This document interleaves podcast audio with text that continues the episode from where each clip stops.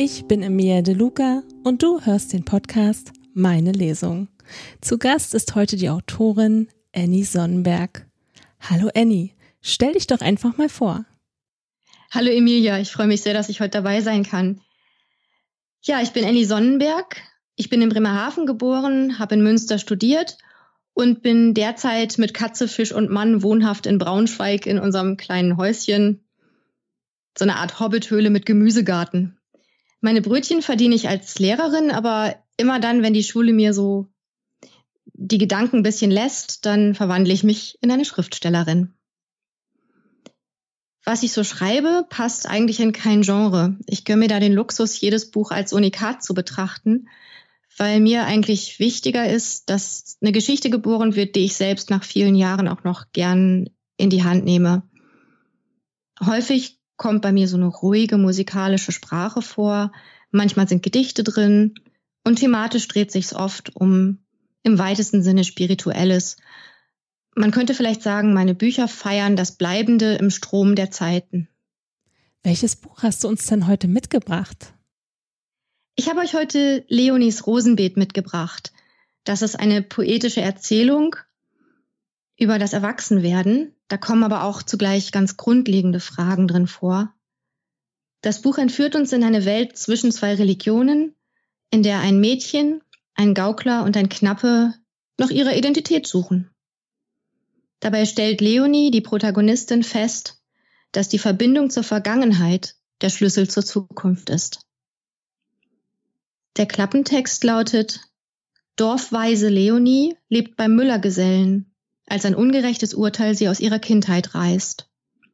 Gemeinsam mit ihren Freunden, einem Knappen, einem Gaukler und einem Barden, folgt sie Ritter Kochollen, in den sie mit Haut und Haaren verliebt ist. Und über allem schwebt diese sanfte, kraftvolle Melodie. Wow, jetzt bin ich sehr, sehr neugierig. Magst du gleich mal anfangen? Ja, das mache ich gerne. Leonis Rosenbeet. Eine Erzählung zum Vorlesen an langen Herbst- und Winterabenden. Stellt euch vor, wir wären gute Freunde. Stellt euch vor, wir hätten uns auf einer Reise abends gemeinsam in einer großen westfälischen Bauernstube zusammengesetzt. Es ist kalt geworden draußen, dunkel und feucht. Drinnen brennt das Feuer im Kamin und hält uns warm. Doch auch das Herz verlangt nach einer Stärkung. Drum hört, ihr weisen Denker, Wissende, die einfache Geschichte zweier Seelen in einem Land nicht weit von hier, dort draußen. Ein gutes Land ist es, mit all seinen Hügeln und fruchtbaren Tälern. Ein Land, in dem es mannigfaltige Geheimnisse zu entdecken gibt. Für einen Jungen in einem Alter, in dem er knappe werden könnte, ist es dort wie im Traum. Das gilt natürlich auch für Mädchen. Das Siegel. Nein, meinte Ricardo und lächelte. Bei allem Respekt. Aber ich denke, so einfach ist das nicht. Der Knappe stand neben seinem Fürsten Kochollen am Rand der Gruppe erwartungsvoller Dorfbewohner und wärmte seine Hände am Lagerfeuer. Nicht so einfach? Wieso? Was soll es denn sonst sein? Der junge Ritter tauchte aus seiner offensichtlichen Verliebtheit auf und schaute verwirrt umher. Ricardo wurde unsicher. Sie ist äh, komisch. Einfach komisch. Rick, lass den Quatsch. Jeder weiß, dass sie sich seltsam benimmt, aber niemand kann es begründen. Die meisten können nicht einmal beschreiben, was sie stört. Dass sie anders sein soll als wir, ist vermutlich nur Gerede. Der jüngere der beiden wandte leicht den Kopf und sah mit klaren blauen Augen das Mädchen an, das ihm gegenüber auf einer Bank am Feuer saß und das sein Ritter bereits den ganzen Abend angestarrt hatte. Vermutlich, sagte er. Und damit schwiegen sie. Leonie war gar nicht wohl. Aus irgendeinem Grunde hatte sie sich nie richtig zugehörig gefühlt zu ihrem Dorf. Sie hatte sehr früh ihre Eltern verloren lebte im Gebäude der alten Mühle unten am Fluss und verdingte sich um ein paar Schnitten Brot beim Müller, der keinen Hehl daraus machte, dass er sie nicht besonders mochte. Das junge Mädchen stand von der Bank am Feuer auf und wandte sich in die Richtung des großen Waldes. Dieser Ritter Kochollen und sein Knappe Ricardo starrten sie so komisch an. Sicher würden sie gleich über sie sprechen, und es würden keine freundlichen Worte sein. Es war gut, wenn sie ging. Aber aus irgendeinem Grunde vermochte sie den Anblick von Ricardos freundlichen Augen nicht aus ihren Gedanken zu vertreiben. Der junge Mann wirkte anders als die anderen, nicht so roh. Kochollen dagegen konnte sie nicht recht einschätzen. Die Ritter waren im Dorf hoch angesehen. Allerdings sprachen sie zumeist nicht mit dem einfachen Volk. Nur bei Festen wie diesem zeigten sie sich ohne Rüstung. Bei Opferfesten, die Leonie verabscheute. Die anderen Dorfbewohner glaubten, dass mit einem Opfer das Gleichgewicht der Kräfte in der Welt wieder in Ordnung gebracht werden konnte. Und das war eine Vorstellung, die auch ihr gut tat. Aber ihr war nicht wohl dabei. Es war, als ob ihr irgendetwas fehlte. Leider konnte sie sich niemandem anvertrauen, außer dem Müllergesellen. Den fragte sie, weshalb ihr als einziger die Freude am Fest verborgen blieb. Aber sie erhielt nur ausweichende Antworten, denn er wusste auch nicht genau, was mit ihr nicht stimmte. Und davon wurde ihr erst recht nicht wohler. Die Dorfbewohner begaben sich in einer langen Prozession vom wärmenden Lagerfeuer in die Kälte hinaus. Opferfesttage waren zugleich potenziell Tage des Gerichts. Und auch diesmal war jemand angeklagt worden. Die Spannung stieg mit jedem Schritt, bis es endlich soweit war. Die Richter hatten entschieden und der Müllergeselle erklomm den Glockenturm, bereit zu läuten. Wenn alle versammelt waren, würde die sanfte Bronze erklingen. Zweimal verkündete Schuld, dreimal Unschuld des Angeklagten. Auf der höchsten Klippe am Rand des Dorfes stand eine junge Frau mit einem Strick um den Hals.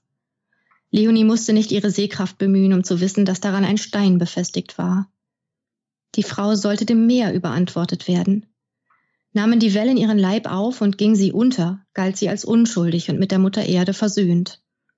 Andernfalls war sie mit Sünde verseucht und musste umgebracht werden, um das Dorf zu schützen. So ging es an jedem Gerichtstag im Dorf zu. Was ist? fragte Kochollen freundlich und legte einen Arm um Leonis Schultern. Du solltest dich freuen. Ja, sagte sie nur, aber in ihrem Inneren rebellierte es. Kochollen hatte keine Ahnung. Die arme Frau hat gar keine Chance, dachte sie, und sah ihr direkt in die sanften braunen Augen, die vor Angst ganz groß geworden waren. Plötzlich schrie die Unbekannte auf. Leonie fuhr aus ihrer Betrachtung. Kätlin kam es von der Klippe. Kätlin! Erst jetzt erkannte Leonie, dass die Frau ein Amulett in der Hand hielt, das an einer Kette befestigt war. Sie sah der Unbekannten wieder in die Augen. Die Fremde starrte zurück. Kätlin! Mit diesem Wort schwang die Verurteilte das Amulett in die Zuschauerschaft. Leonie hatte nur noch einen Gedanken. Sie musste das Siegel finden. Sie kroch zwischen den Füßen der Herumstehenden hindurch und zwängte sich an der beifallklatschenden ersten Reihe vorbei. Die Glocke ertönte. Bim. Leonie riss das Siegel an sich. Bim. Nur ein Herzschlag. Bim. Das leiernde Gemurmel des Priesters kam Leonie abscheulich vor. Fiona entzündete eine Fackel und summte eine kleine Melodie. Keiner von ihnen wusste später zu berichten, wie es genau geschehen war. Leonie war in ihrer Wut nach vorne gestürmt und hatte sich auf den Priester gestürzt. Kocholin hatte das bemerkt und war ihr gefolgt, um sie zurückzuhalten. Ricardo dicht auf seinen Fersen. Aber Leonie war schneller. Der Priester schrie um Hilfe und wehrte die Hände des Mädchens ab, die seinen Hals umklammerten. Ihre entschlossenen Augen trafen auf dem Höhepunkt des Zorns die seinen. Ihre voller Leben, seine schwach und ohne jede Hoffnung. Noch nie hatte sie solche Verachtung gefühlt. Sie drückte ohne Erbarmen weiter zu. Kocholand packte sie am Kragen. Gleichzeitig schrie einer der Wächter, nehmt sie fest und werft sie in die See. Ricardo versuchte Leonie etwas zu sagen, aber er kam gegen den Lärm der Menge nicht an. Kochollen drängte sie völlig gegen seinen Willen auf die Klippe zu. Da packte ihn eine 15-jährige Hand am Arm, sein knappe Ricardo.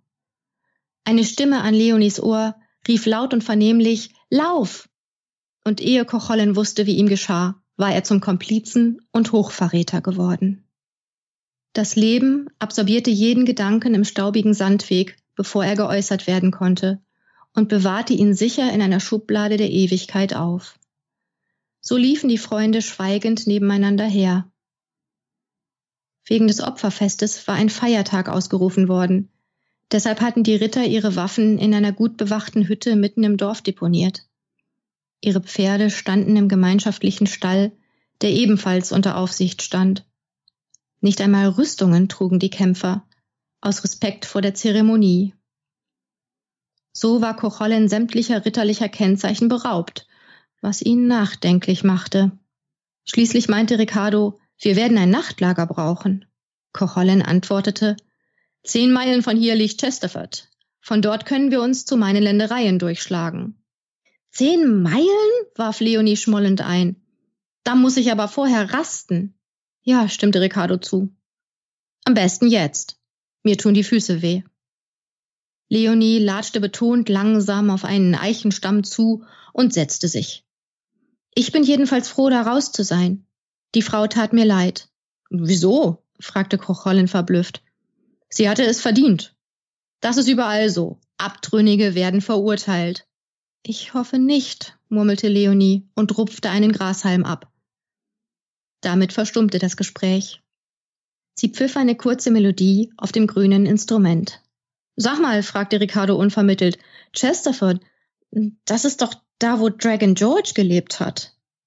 Ja, antwortete Kochollen, aber das ist lange her. Leonie war mit einem Schlag wieder wach. Dragon George, toll, er ist einfach toll. Du meinst, er war einfach toll, besänftigte Kochollen. Er ist tot. Oh, sei doch nicht so langweilig. Ich will jedenfalls so werden wie er. Du, staunte Ricardo. Du bist doch ein Mädchen. Na und? Leonie war beleidigt. Und danach sofort wieder begeistert. Wie er den Drachen besiegt hat. Zu Fuß. Große Klasse, ganz große Klasse. Oh, du, Rick? fragte Kochollen mit einem Gesicht, das unbewegt auf Leonie gerichtet war. Sie ist wirklich komisch. Der Dichter eine Eule flog auf, lautlos. Einige Zweige des Astes, auf dem sie sich niedergelassen hatte, zitterten. Ein Tannenzapfen fiel zu Boden. Der Mond stand endlos tief gelblich am Himmel, vom Boden aus erkennbar durch Lücken im Dickicht der Bäume. Modriger Geruch lag in der Luft. Die Fliehenden hatten Chesterford beinahe erreicht. Es waren nur noch drei Meilen bis dorthin. Aber Leonie hatte plötzlich Bauchschmerzen bekommen und außerdem war es bereits seit einiger Zeit völlig dunkel gewesen. So hatten sie beschlossen, ihr Lager im Wald aufzuschlagen. Als der Mond aufging, schlief Ricardo bereits. Kochollen hielt Wache. Leonie lag wach und wunderte sich, wie schnell man erwachsen werden konnte. Dieser Gedanke hielt sie für geraume Zeit in seinem Bann und half ihr über die Krämpfe in ihrem Unterleib hinweg. Schließlich hörte sie auf, über das Erwachsenwerden nachzusinnen, und da kam ihr zu Bewusstsein, wie schön Kochollen im Mondschein aussah. Seine langen blonden Haare, die unklar ließen, wie er sie in einem einzigen Helm unterbringen konnte, umrahmten ein längliches Gesicht von großer Klarheit. Seine grünen Augen lächelten geheimnisvoll, während der Rest seines Antlitzes ernst hinaus in die Welt blickte. Aus irgendeinem Grunde musste die kleine Löwin tief seufzen. Als Leonie am nächsten Morgen aufwachte, war das erste, das ihr in die Hände fiel, das Amulett der fremden Frau. Sie versuchte es aufzuklappen. Sie musste herausfinden, wer diese Kätlin war, deren Namen die Verurteilte gerufen hatte. Vielleicht gehörte das Siegel ihr. Sie musste sie finden und es ihr zurückgeben. Aber die beiden silbernen Hälften waren wie aneinander geschmolzen. Sie ließen sich nicht öffnen, so sehr Leonie sich auch bemühte. Nicht einmal unter Zuhilfenahme eines Stockes und grober Gewalt. Kochollen wurde aufmerksam. Lass mich mal versuchen, bot er an und benutzte die Spitze seines Dolches als Hebel. Völlig wirkungslos. Catlin, murmelte Leonie. Was? Kochollen sah ihr in die Augen. Sie hielt seinem Blick stand. Das ist der Name, den die, die Fremde gerufen hat. Och so, flötete der Ritter fröhlich und verstand nicht. Wer sie wohl ist? Fragte Leonie in fast zärtlichem Ton und betrachtete das Amulett von außen. Ich weiß nicht, sagte er. Lass uns essen. Auf jeden Fall klingt es abenteuerlich, sagte Leonie. Catelyn, richtig romantisch. Ein weniger romantisches Röhren ertönte, als hinter ihnen jemand herzhaft gähnte. Hunger, kommentierte Ricardo, der inzwischen aufgewacht war und aus dem Versteck seiner Wolldecke hervorkroch. Redet nicht von Weiberkram, wenn's was zu essen geben soll. Wobei er geflissentlich verschwieg, dass auch er beim Klang des alten Namens erschauerte. Fiona saß im Schein der Fackel und summte eine kleine Melodie. Zwei Meilen vor Chesterford hielten die Flüchtenden sich nahe am Weg, aber immer bereit, sich tiefer in die Büsche zu schlagen, falls Verfolger auftauchten. Plötzlich raschelten die Büsche. Leonie blieb stehen und hielt die Nase in den Wind. Was ist das? Ich weiß nicht. In die Bäume. Los! Kochollens starke Hände drängten seine Begleiter tiefer in den Wald. Drei Augenpaare starrten auf den Sandweg, sechs Ohren lauschten dem Atem ihrer Körper. Ein Reiter kam vorbei. Und was für einer. Ein Bündel bunter und ehemals kostbarer Stoffe, wild zusammengeflickt, bildete sein Wams. Unter dem linken zerschlissenen Ärmel befand sich eine Leier. Mit derselben Hand hielt der Reiter die Zügel, die Schwerthand war frei, aber er trug keine Waffe. Was für ein komischer Vogel, brach es aus Ricardo heraus. Der Reiter drehte sich um. Weil er dabei unversehens an den Zügeln zog, blieb das Pferd abrupt stehen. Der Fremde ruckte nach vorn, hielt aber den Kopf unbeeindruckt nach hinten gewandt. Anscheinend war er an derlei Manöver gewöhnt. Die Augen des Waldes, jetzt sprechen sie schon, kommentierte der Unbekannte mit zitternder Stimme, die für einen Mann viel zu hoch klang. Offensichtlich gefiel ihm die Melodie seiner eigenen Worte, denn er nahm unvermittelt Abstand von der Idee, nachzusehen, wer ihn aufgeschreckt hatte, befreite seine Leier aus ihrer Verankerung unter seinem Arm, probierte ein wenig herum und komponierte ein Lied zum Text. Leonie fasste nur ein ganz kleines bisschen Vertrauen. Praktischerweise stellte sich kurz darauf heraus, dass der Barde John hieß, einst Hofsänger gewesen war und sich in Chesterford gut auskannte. Schließlich war er dort geboren. Er bot sich an, ihnen die Stadt und die Städten Dragon Georges zu zeigen, also machten sie sich gemeinsam auf den Weg. Dabei erzählte der Sänger, so ganz nebenbei, praktisch sämtliche Sagen, die sich im Laufe der wenigen Jahre seit dem Tod des Helden um dessen Person gerankt hatten. Mitunter nahm er seine Leier zur Hand und sang einige Passagen, die ihn besonders faszinierten. Leonie, die wegen ihrer Bauchschmerzen auf dem Pferd sitzen durfte, das er am Zügel führte, gewann ein wenig mehr Vertrauen zu dem unbekannten Sänger und lauschte begeistert seinen Worten. So viel der erste Teil. Wow, das war richtig toll, muss ich sagen. Richtig toll. Lass uns mal über deine Figuren sprechen. Erzähl mal ein bisschen was. Ja. Ja, Leonie ist zwölf Jahre alt, hat als Waisenkind im Dorf gelebt und war da ja, wie wir schon gehört haben, eine Außenseiterin. Sie ist aber schon ziemlich lange verliebt in den Ritter Kochollen und sie hat im Grunde genommen keine Ahnung, warum die anderen sie eigentlich nicht mögen. Und sie muss dann eben fliehen und wird auf dieser Flucht mit ihrer bislang unbekannten Vergangenheit konfrontiert. Die Person, die gerade neu aufgetaucht ist, also die mit der hohen Stimme, das ist John, der Barde. Der genießt Narrenfreiheit und er ist eine ganz wichtige Person auch für Leonie. Er bringt Leonie später mit Fiona, die schon ein paar Mal erwähnt wurde, von der wir aber noch nichts wissen, in Kontakt und mit ihrer eigenen Vergangenheit. John ist sowas wie ein Wanderer zwischen den Welten und ein Wanderer zwischen den Religionen. Er kennt die Religion, aus der Leonie ausbricht und er kennt die andere, nach der Leonie sucht, ohne dass sie das aber eigentlich weiß. Seine Figur hat aber auch schon erlebt, dass auch so eine erstrebenswerte Religion brutalisiert werden kann. Nämlich dann, wenn die Regeln der Gemeinschaft, die nach ihr lebt, zu absolut gedeutet werden und wenn diese Regeln dann im Grunde das Lebendige ersticken. An der Stelle muss ich, glaube ich, was klarstellen. Das ist kein religiöses Buch. Es geht in Leonie weder um Religionskritik noch um Religionsverherrlichung. Und es geht auch nicht um konkrete Religionen und schon gar nicht um sowas wie einen Clash of Religions, den manche ja postulieren leider, Hm, ich erlebe das eigentlich immer umgekehrt. Also Menschen, die ihre Religion wirklich lieben und darin leben, die sind in der Lage, auch Menschen außerhalb ihrer eigenen Blase wertzuschätzen und mit denen befreundet zu sein. Und in Leonie beschreibe ich so was wie Basics von Religion. Also was ist das Lebendige daran? Was ist das Gute? Ich denke, jeder hat so Momente, in denen er spürt, dass er die Welt zwar nicht beherrscht, aber sie auch nicht beherrschen muss. Wir kennen das, glaube ich, alle, dass man mitten in der Natur plötzlich versinkt und völlig bei sich ist. Oder dass man ehrfürchtig in den Sternenhimmel guckt. Und dann stellt man fest, es gibt mehr als Geld, als Hetze, als die Logik des Marktes, wie immer man das nennen will. Und das ist dann im Grunde der Beginn von Transparenz, von Spiritualität oder eben auch von Religion. Jetzt gibt's aber so eine Ebene von Gemeinschaften, die sich religiöse Regeln geben und bei denen geht manchmal das unmittelbare Erleben unter. Nicht immer, das ist wichtig, aber manchmal eben schon. Und dann kann es passieren, dass es Religionen gibt, die das Leben ersticken, statt es zu fördern. Das ist bei Leonie in dieser alten Religion der Fall, also in der, in der Menschen geopfert werden. Solche Gottesurteile hat es tatsächlich gegeben, unter anderem im Christentum.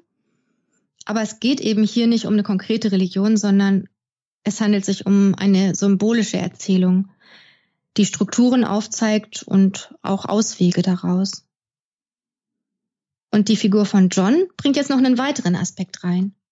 Selbst wenn man eine Religion findet, äh, die sich eigentlich nur lebensförderliches auf die Fahnen geschrieben hat, kann das Ganze in die Hose gehen.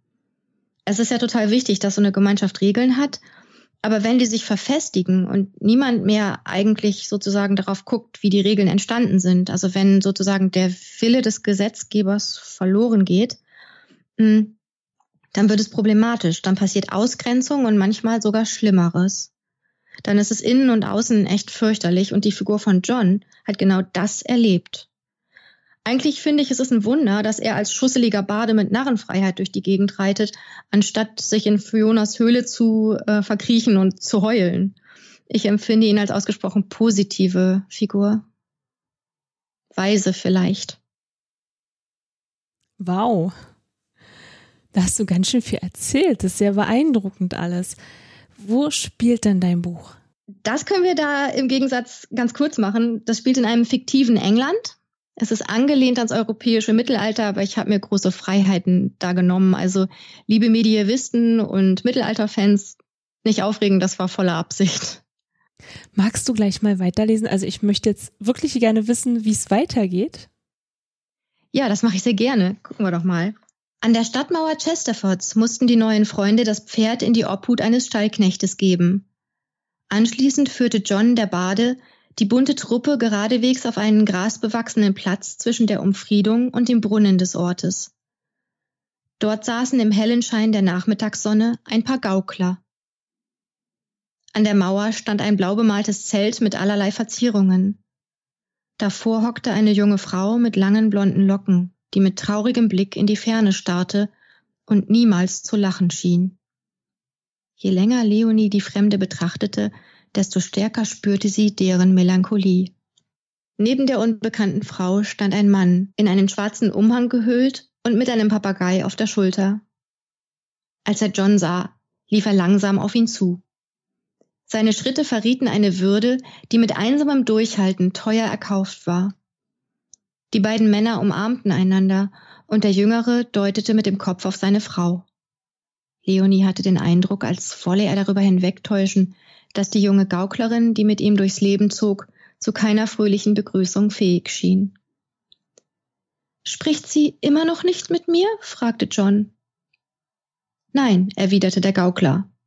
Nein, wiederholte der Papagei. Ruhe, kommandierte der Gaukler.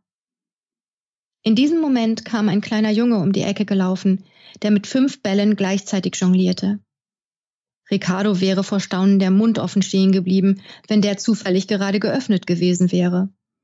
Er starrte fasziniert auf den Kleinen, der noch keine zehn Jahre alt zu sein schien und mit bauschigen Hosen bekleidet war, die über und über mit Flicken besetzt waren. Äh, hallo, stammelte Leonie. Raimundus, äußerte John erfreut. Hallo!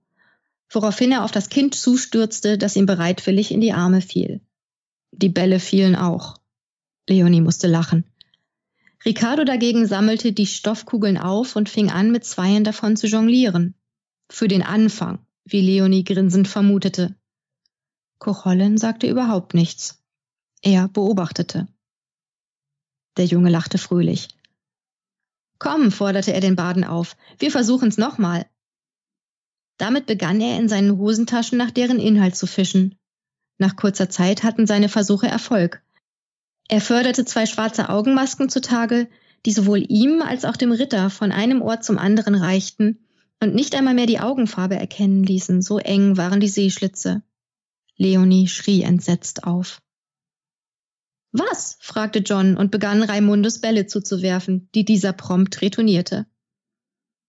Leonie hatte das Gefühl, wieder heim im Dorf von Menschen umgeben zu sein, deren Handlungen nicht ihren Überzeugungen entsprachen, die sich versteckten und Regeln folgten, die sie bedrohten. Nehmt die Masken ab, schrie sie aus vollem Hals. Warum? Leo, warum weinst du? John lief auf sie zu, aber Ricardo war schneller. Koch Holland stand dabei und wusste nicht recht, was zu tun war. Was ist los? fragte Rick und nahm Leonie in den Arm. Die Masken machen dir Angst? Sie nickte, noch immer in Abwehrhaltung. Ja. Warum? Wenn ich das wüsste. Leonie standen vor Wut und Schrecken Tränen in den Augen. Hm, kommentierte Ricardo schlicht und forderte dann die anderen auf. Nehmt sie ab, bitte. Warum? protestierte Raimundus. Für ihn gehörten die Masken zum Spiel, sie waren Teil seiner Arbeitskleidung. Schon gut, beruhigte John der Barde, der anscheinend gerade etwas begriffen hatte. Ich weiß schon warum. Auf dem Weg durch die Stadt begleitete der kleine Jongleur die Gruppe bis zur zweiten Abzweigung hinter dem Brunnen. Dann verabschiedete er sich ruhig und niemandem wäre aufgefallen, dass er sich hinter ihrem Rücken mehrmals verstohlen umsah, um schließlich hastig hinter der nächsten Ecke zu verschwinden, wenn John nicht die Rede darauf gebracht hätte.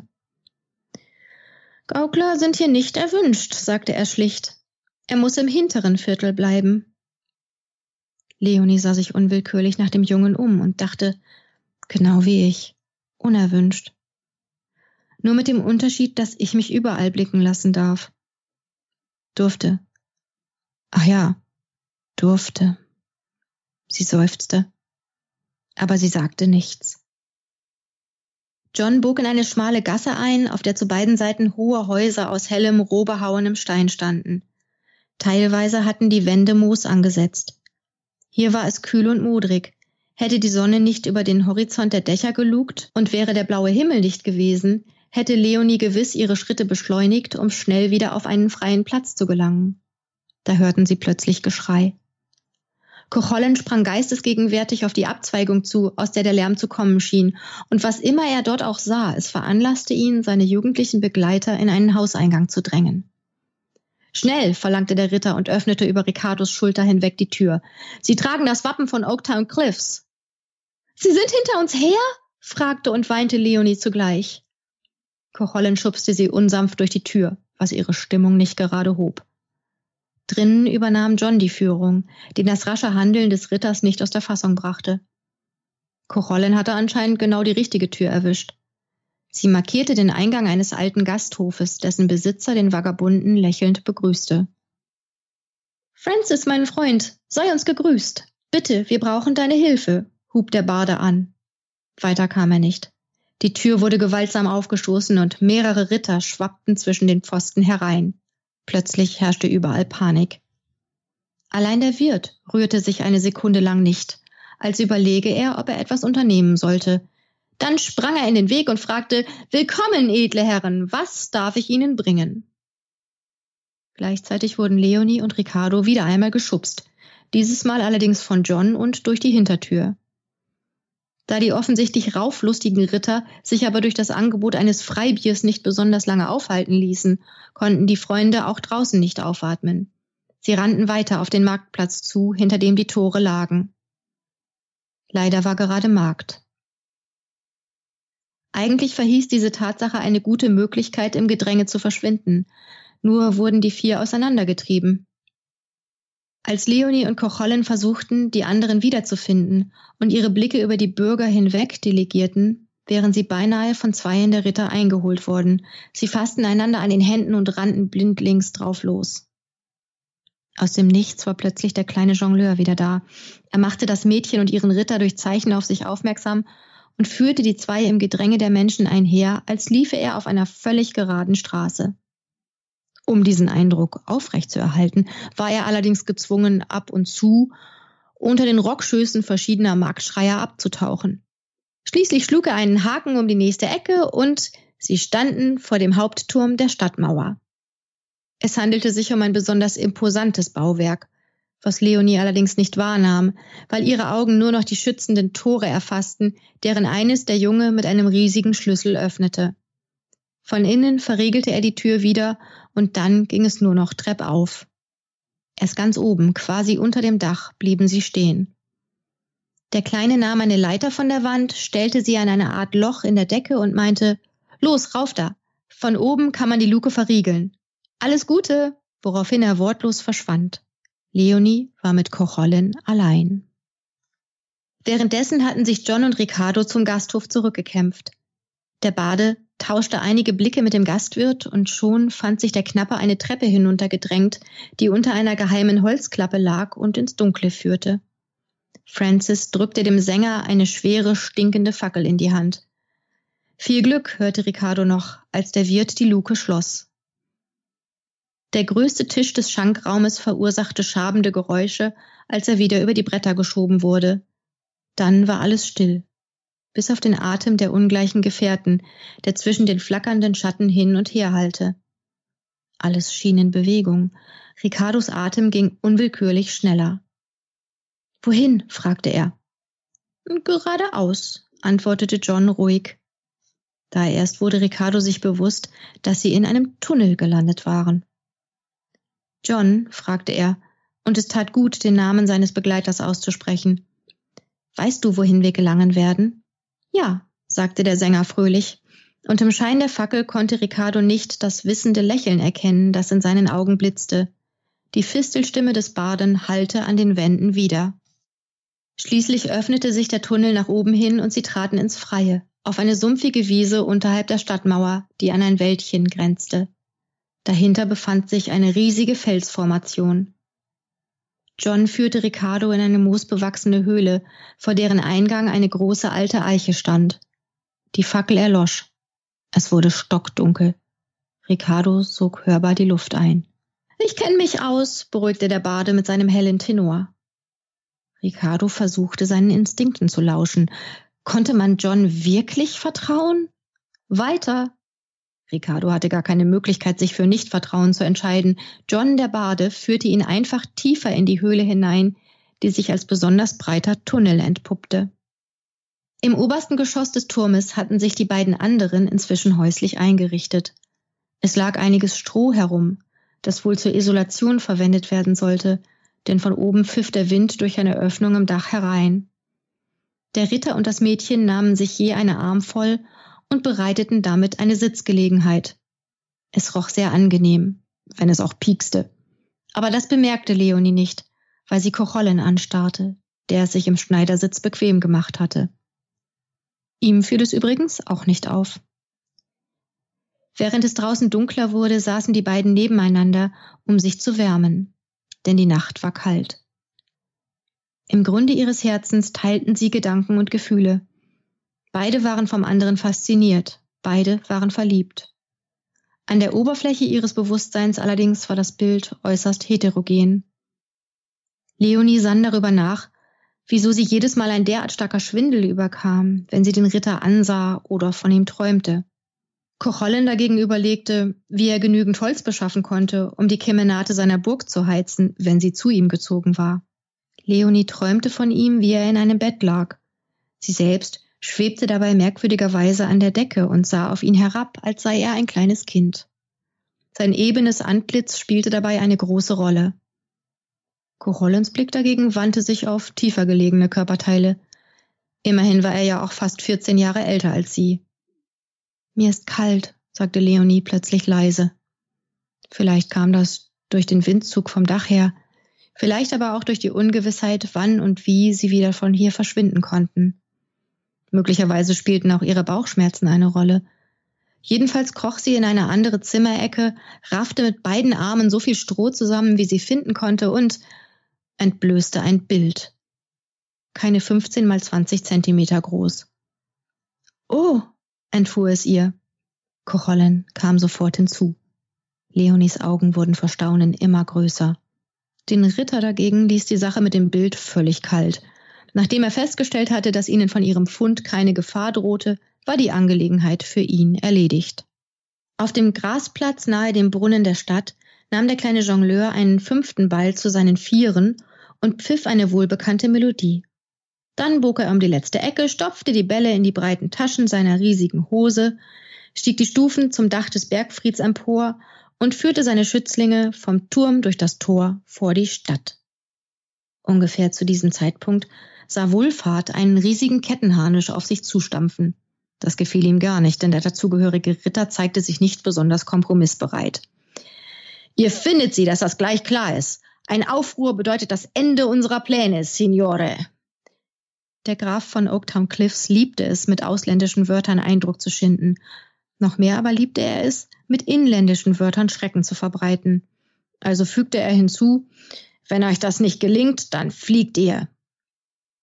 Wonach der tapfere Recke, den es betraf, ergänzte, von den Klippen. Es war deutlich, dass ihm nichts anderes übrig blieb, als dem Befehl seines Lehnsherrn Folge zu leisten und sowohl seinen Standesgenossen als auch das Mädchen, das seinen Fürsten derartig beunruhigte, aufzuspüren. In einer geheimen Ecke seines Herzens spürte er Erleichterung darüber, dass ihm eine zweite Chance dafür gegeben worden war, denn beim ersten Mal hatte er die Spur der beiden verloren. Der Tunnel hatte sich unter Ricardos Füßen zu einer Höhle verbreitert. Ehe er sich darüber wundern konnte, dass er das auch ohne Fackel erkannte, schrak er zurück vor dem, was er im Innern der Höhle erkannte.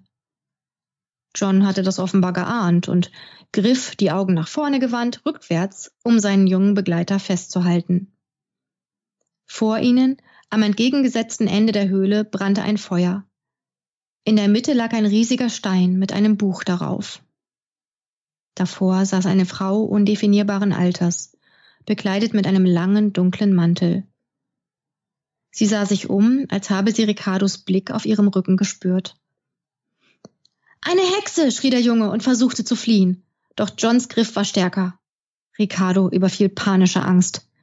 Was tat er eigentlich hier, am Ende der Welt, in einer Höhle, mit einer Hexe und einem Mann, den er kaum zwei Tage kannte, statt das Mädchen zu retten, dessen wegen er überhaupt in diesem Schlamassel saß?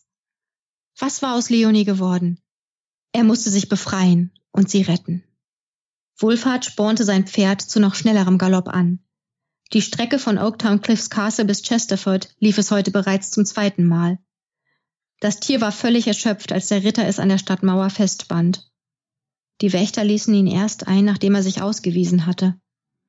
Als sie überzeugt waren, dass von ihm kein nächtlicher Überfall drohte, ließen sie sich bereitwillig von ihm ausfragen, Wem denn der Schimmel gehörte, neben dem sein Pferd vom Stallmeister geführt worden war? Dem Baden John, das gaben die Männer zur Auskunft. Aha, kommentierte Wohlfahrt, die Strafe im Kopf, die ihm vom Herrn der Stadt drohen mochte, wenn er den Burgfrieden brach. Mit dem Vorwand, nur noch einmal nach seinem Rosse schauen zu wollen, sah er sich das fremde Pferd genauer an. Ricardo war inzwischen zu seiner Überraschung und gegen seinen Willen zu der Überzeugung gelangt, dass die alte Dame in der Höhle ihm nicht feindlich gesinnt war. Sie und John waren offenbar seit Jahren schon befreundet, was die beiden eindrucksvoll demonstrierten. Schließlich sagte die Frau im dunklen Haar und Kleide unvermittelt Ricardo, wenn du zu Leonie zurückkehrst, sieh dir das Siegel an. Der Junge wich erschrocken zurück. Sie wusste von Leonie? Beruhige dich, meinte John, der seine Gedanken erraten zu haben schien. Fiona weiß oft mehr, als man denkt. Ja, stieß der junge Mann hervor, kein Wunder, das ist Hexenwerk. Mag sein, sagte sein Freund. Es gibt viele Dinge, die du noch nicht verstehst. Das will ich gar nicht verstehen, das ist Hexenwerk.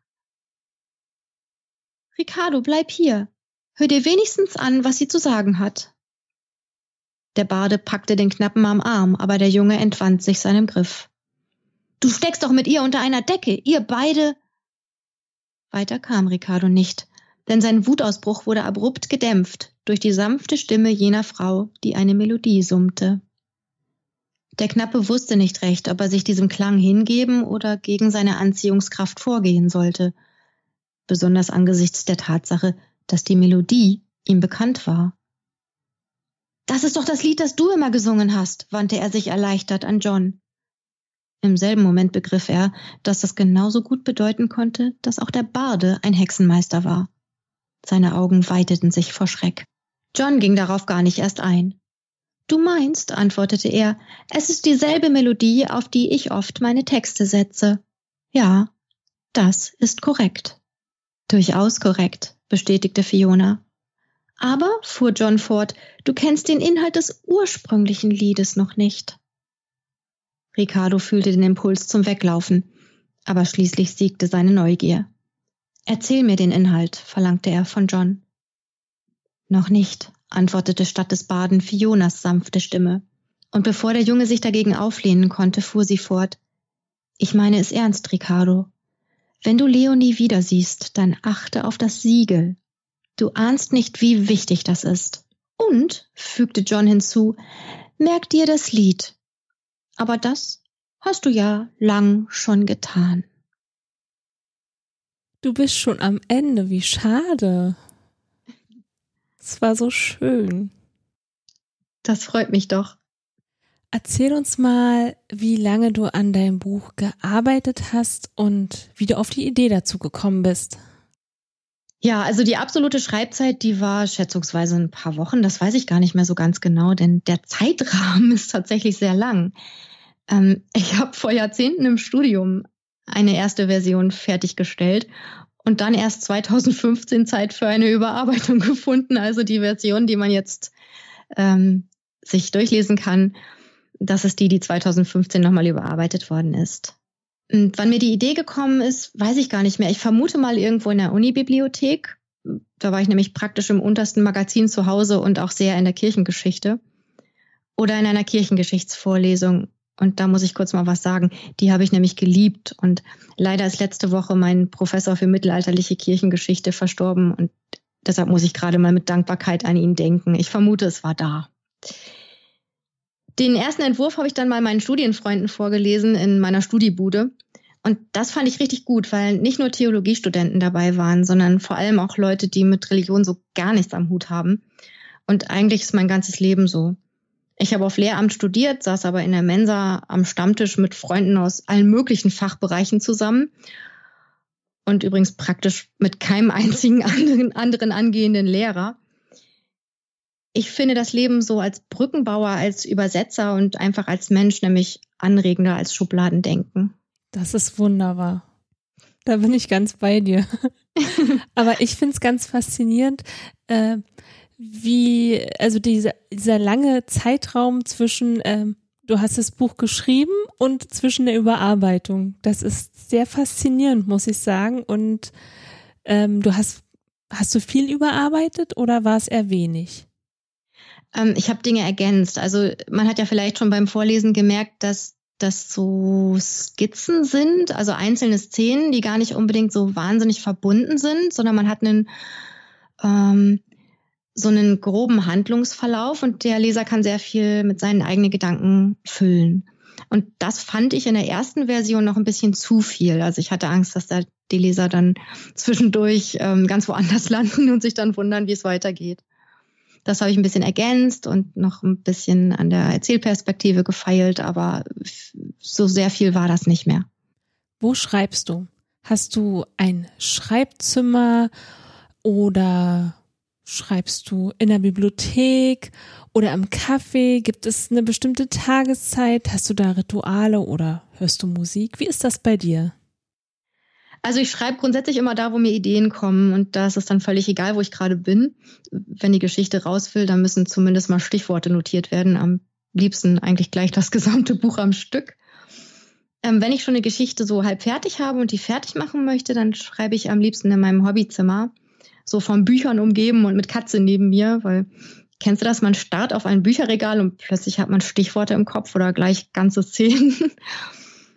Äh, einer meiner Professoren hat mal gesagt, gehen Sie in eine Bibliothek und bleiben Sie für zwei Stunden drin. Irgendwas passiert dann immer. Und das stimmt, glaube ich, auch. Äh, bei Lichtbesehen sagte er sogar, machen Sie es wie Casanova, gehen Sie in eine Bibliothek und so weiter. Aber ich weiß bis heute nicht, ob Casanova, ob Casanova da wirklich nur rumgedacht hat. Von daher, es war ein Theologieprofessor. Rituale ähm, habe ich aber nicht beim Schreiben. Bei den neuen Romanen, die noch nicht veröffentlicht sind, aber zum Teil schon fertig, oder nein, bei den neuen Romanen, die noch nicht veröffentlicht sind, aber zum Teil schon fast fertig, da habe ich mir so eine Art Stimmungsmacher gebastelt. Da habe ich nämlich einige Figuren meinen Lieblingsschauspielern auf den Leib geschneidert. Und wenn ich mir dann Fotos von denen angucke, dann äh, ja, bringen mich manchmal bestimmte Gesichtsausdrücke auf neue Ideen, so auf coole Szenen, die gar nichts mit dem jeweiligen Film zu tun haben, aber die meine Geschichten weitertragen. Hast du immer Spaß am Schreiben? Ja, ich schreibe nämlich immer nur dann, wenn ich gerade Lust dazu habe. Das ist super. Macht nicht jeder so, aber das ist eine tolle Einstellung. Du hast ja auch einen Brotjob, daher ähm, ist es, glaube ich, am besten, wenn man es dann macht, wenn man Lust hat, oder? Ja, also mir ist auch bewusst, dass das ein ziemlicher Luxus ist. Aber ich habe zum Glück auch ziemlich häufig Lust zum Schreiben. Also der tatsächlich ist der Grund, warum ich nicht fast jeden Tag zu Stift oder Tastatur äh, greife, eigentlich der, ähm, dass ich Lehrerin bin und oft die ganze Woche über, oft auch am Wochenende oder jeweils den ganzen Tag verteilt, äh, so Termine habe. Und dann ist, fällt es mir oft schwer, so die Muße zu finden, selbst wenn objektiv gesehen zwischendurch mal eine Stunde Zeit wäre, ich finde dann einfach die Ruhe nicht. Und dann fällt das Schreiben eben weg. Und manchmal ist das ziemlich frustrierend, weil Schreiben für mich so eine Art Grundnahrungsmittel darstellt. So, es füttert Verstand und Emotionen und macht einfach glücklich. Was machst du gegen Schreibblockaden? Gar nichts abwarten. also, also, wenn, ähm, wenn der richtige Zeitpunkt da ist und man dann schreibt, dann wird die Geschichte auch lebendiger, finde ich. Ja, das stimmt. Wer oder was hat dich zum Schreiben gebracht? Niemand, das war immer schon in mir drin. Ähm, also ich habe angeblich schon als ganz kleines Kind abends im Bett einfach Geschichten erzählt und alle waren ganz fasziniert und erstaunt. Und mit sieben Jahren habe ich dann die Schreibmaschine meines Vaters in die Hand bekommen. Meine Familie behauptet im Nachhinein, dass das durchaus Absicht gewesen sein könnte, dass sie mir die gegeben haben. Sie hätten sich sowas schon gedacht, aber ich weiß nicht, ob ich das glaube. Ja, wenn überhaupt, dann ähm, haben mich Bücher zum Schreiben gebracht. Ich erinnere mich nämlich zum Beispiel dran, ich war drei Jahre alt, da haben mich, hat mich die Schrankwand meines Vaters total fasziniert und ich bin da, was ich gar nicht durfte, hochgeklettert. Das war, glaube ich, ziemlich gefährlich. Und ich muss mir da ähm, Tom Sawyer von Mark Twain rausgeholt haben. Jedenfalls haben mich meine Eltern später unterm Bett gefunden, lesend. Daran haben die gemerkt, dass ich heimlich irgendwie lesen gelernt hatte, wusste kein Mensch. Und weinend, weil in der Geschichte Huckleberry Finns Vater trinkt und, und eben im Alkoholrausch dann Huckleberry Finn auch schlägt. Und das hat mich als Kind ziemlich entsetzt. Also da habe ich wirklich geweint. Und ich habe mich also immer schon so mit Figuren in Büchern identifiziert und andersrum haben mir aber Bücher auch immer schon Wichtiges fürs Leben beigebracht. Und deswegen ist es auch mein Wunsch mit meinem Schreiben, so diesen Zauber, diese Faszination ähm, auch zu erreichen, auch rüberzubringen. Und ja, in meinen Büchern finden sich oft auch Verse oder längere Gedichte. Und auch das finde ich im Nachhinein eigentlich folgerichtig, weil das zweite Buch, was ich in meinem Leben gelesen habe, das Dschungelbuch war von Rudyard Kipling. Ähm, und da kommt eben auch ein Gedicht vor und das kann ich heute noch auswendig, auch wie eins aus Howard Pyles Robin Hood. Bücher haben mich immer schon begleitet und da will man dann selber auch was zurückgeben. Das ist so eine Art Freundschaft. Wo finden wir dich bei Social Media? Ich habe eine eigene Webseite. Das ist sowas wie mein virtuelles Bücherregal. Also da kommt immer dann was drauf, wenn ich gerade was geschrieben habe. Das kann dann auch mal monatelang bei längeren Projekten eben nicht sein. Oder wenn mir Gedichte einfallen, dann wird die Gedichtsektion eben ja, ge gelegentlich auch mal täglich gefüllt. Das ist sehr unterschiedlich. Mm, die Webseite ist www.annisonnenberg.de Und Annie Sonnenberg ist kleingeschrieben in einem Wort. Annie schreibt man A-N-N-I-E. Außerdem findet man da auch Sachen, die ich so ja aus Engagement mache, ähm, die also jetzt nicht unbedingt äh, fiktionale Texte sind. Auf Facebook habe ich eine Community-Seite unter dem Motto Lust auf Literarisches. Das ist facebook.com slash Nordsee-Nerd, also Nordsee N-E-R-D. Das bestücke ich immer parallel mit meiner Instagram-Seite, instagram.com Annie.Sonnenberg, den Punkt bitte nicht vergessen, sonst kommt man woanders raus. Ähm, nur, dass auf Instagram eben auch natürlich Fotos sind. Wenn da mal gute Fotos dabei sind, sind die von meinem Mann. Äh, bei mir ist nämlich tatsächlich das Hauptaugenmerk auf dem Schreiben wirklich und weniger auf den Bildern. Ich mag gute Bilder, aber ich kann das nicht so. Ja, und äh, last but not least habe ich auch noch einen YouTube-Kanal, youtube.com slash Sonnenberg. Da habe ich meine eigenen Texte als Hörbücher eingelesen. Nicht alle, aber das füllt sich so langsam. Und da findet sich auch manchmal Experimentelles. Ich habe da mal was Geskriptetes und was Ungeskriptetes versucht zum Thema klimafreundlich Leben unter der Überschrift More Than Money. Wo können wir denn jetzt alle dein Buch kaufen? Können wir in die Buchhandlung nebenan gehen oder wo können wir kaufen? Ja, also die Buchhandlung eures Vertrauens ist natürlich erstmal die erste Anlaufstelle. Ähm, die können das dann ähm, bestellen. Man kann es auch im Internet kaufen, zum Beispiel über den Shop auf der Plattform epubli.de. Und wenn ihr in Braunschweig wohnt, dann könnt ihr auch direkt, äh, ich weiß nicht genau, ob ich Namen nennen darf, aber da könnt ihr direkt zur Buchhandlung Graf gehen oder in den Guten Morgen Buchladen, da liegen Exemplare aus. Wow, das ist ja großartig. Ja, erzähl uns mal noch, was du dir von deinen Lesern wünschst ja, eigentlich wünsche ich mir von meinen Lesern und Leserinnen nur, dass sie sich auf das Buch einlassen und daran Freude haben. Also eigentlich ist das ein Wunsch für meine Leserinnen und Leser. Aber ich fände das natürlich auch schön, wenn die eine oder andere Rezension im Internet landet, weil Leonie ja auf der Suche ist nach ganz besonderen Lesern und die müssen erstmal davon erfahren. Am allertollsten fände ich, wenn das Buch Gedankenanstöße liefert. Also wenn die Leserinnen und Leser mitdenken, nachdenken, weiterdenken und wenn dann die Welt ein bisschen mehr in poetischem Licht erscheint und nicht nur so materiell ausgerichtet. Wow, das war ein schönes Schlusswort. Ein Satz, Wahnsinn. Das war jetzt richtig schön. Ich war jetzt noch ganz in Gedanken. Das freut mich schon wieder. Bei dir freut mich irgendwie heute alles. Oh, danke schön. Ja, das ist auch, du hast ein wirklich tolles Buch geschrieben. Also da Danke. Ist man dann gleich so in Gedanken und lebt das gleich so? Also das ist wirklich schön, ja, sehr gern. Oh, das ja. ist eine tolle Rückmeldung, danke. Sehr gern. Ja, Annie, wir sind leider schon am Ende, aber ich weiß, dass du bald wieder bei uns bist und da freue ich mich auch richtig drauf. Ich bin gespannt, was du als nächstes mitbringst. Du brauchst es gar nicht verraten. Ich lasse mich einfach überraschen.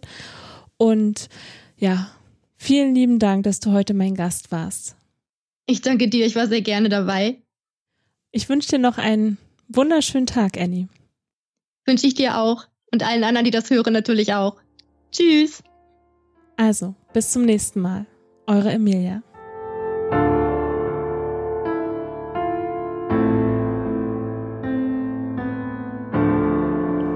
Wenn dir die Folge gefallen hat, abonniere den Podcast und über eine Bewertung würden wir uns sehr freuen. meine Lesung.